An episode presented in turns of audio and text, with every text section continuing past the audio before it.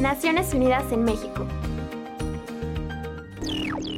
La Oficina en México del Alto Comisionado de las Naciones Unidas para los Derechos Humanos celebró la semana pasada que el Sistema Nacional de Búsqueda de Personas adoptara el mecanismo extraordinario de identificación forense, que representa un avance importante para atender la emergencia forense que frena la identificación de cuerpos y restos óseos. Dicha emergencia en materia forense ha sido objeto de diversas recomendaciones internacionales, por lo que la ONU Derechos Humanos invitó a todas las autoridades a adoptar las medidas necesarias para conformar el mecanismo extraordinario de identificación forense a la brevedad y respete la participación activa de las y los familiares de personas desaparecidas.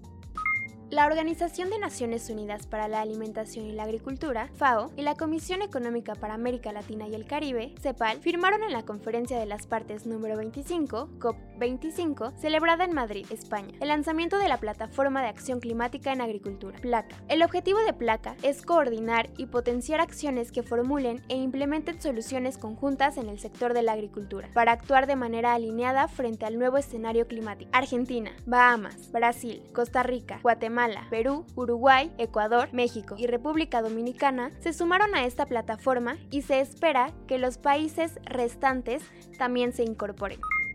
Para responder a las protestas mundiales hay que hacer frente a la desigualdad. El último informe sobre desarrollo humano 2019, elaborado por el Programa de las Naciones Unidas para el Desarrollo, muestra que, pese a los avances sin precedentes en la lucha contra la pobreza, el hambre y las enfermedades, muchas sociedades no están funcionando como deberían y las manifestaciones indican que el hilo conductor es la desigualdad. Los expertos de la ONU afirman que los promedios ocultos lo que realmente sucede en una sociedad, por lo que se necesita información mucho más detallada para diseñar políticas capaces de combatir eficazmente la desigualdad. Solo así será posible luchar contra las múltiples dimensiones de la pobreza, dar respuesta a las necesidades, promover la igualdad de género y el empoderamiento de las mujeres.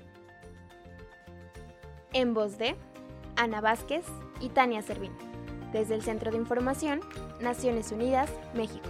No olvides seguirnos en Facebook e Instagram como arroba ONUMEX y Twitter como arroba ONUMX.